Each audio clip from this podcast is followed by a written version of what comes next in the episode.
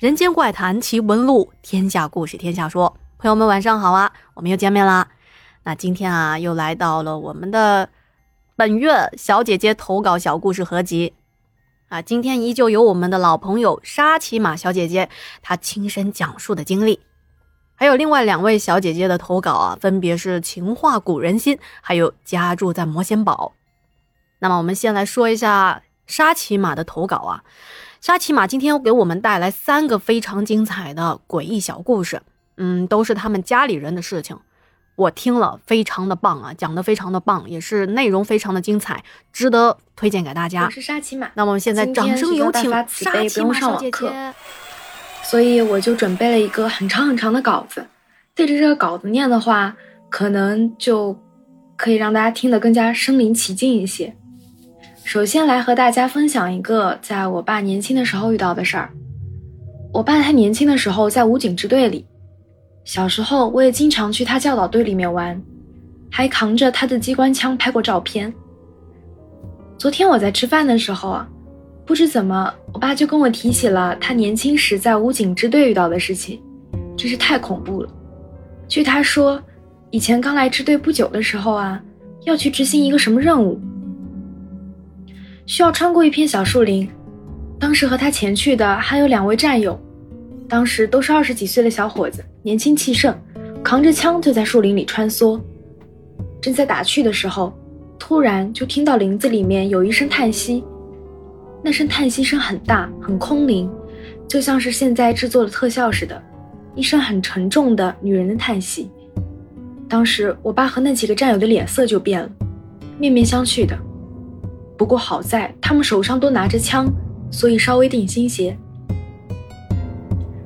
他们就继续往前走，也不知道走了多久，就看到前面隐隐约约有一座红色的房子。据我爸的描述，那是一座八角楼，通体红色，大门上紧紧都上了锁，已经生锈了。他当时很好奇，还从门缝里面往里面看，被吓了一大跳。透过房子里面的玻璃，可以看到里面的家具齐全，全是大红色，还有女人的绣花鞋放在地上。你想，在这么阴森的森林里，万籁俱寂，刚刚还听到有女人的叹息，现在看到这种场景，我爸和他战友们都被吓到了。之后他们就离开了，回到部队还打赌说，如果谁晚上敢去那个树林，就给一包中华香烟。但是很显然，大家都不敢去了。我爸还跟我说，以前在部队的时候，有一间宿舍，无论谁进去睡，第二天总是在地上，无人例外。我爸以前是团长，这事情是一个小战士告诉他的。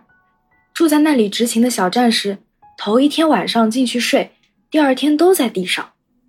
我爸一开始还不信，把那个小战士骂了一通。结果啊，后来他自己进去睡的时候，第二天醒来。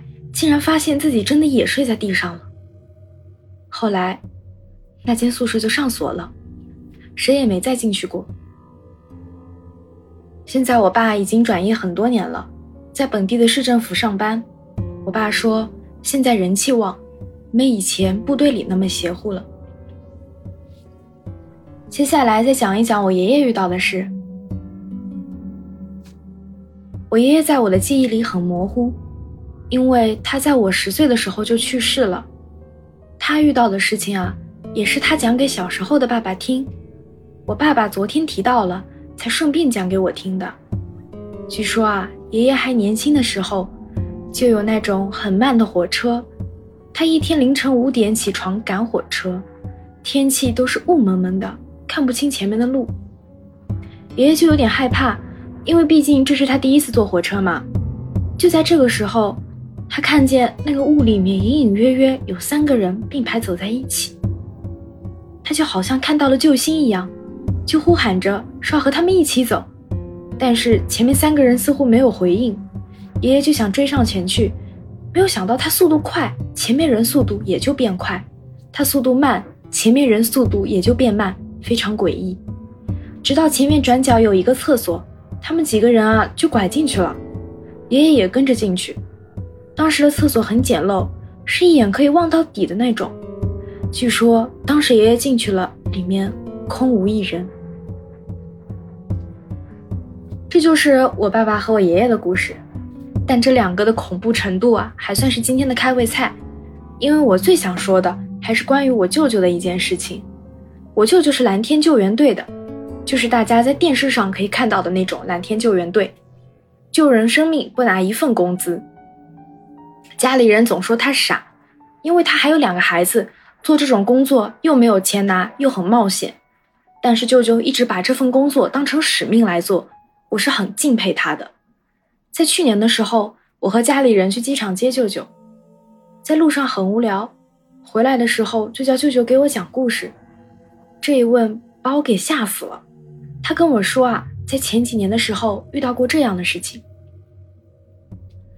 那时候我舅妈还怀着孕，我舅妈和我舅舅非常的恩爱，他们也都非常有冒险精神，也很喜欢出去旅游。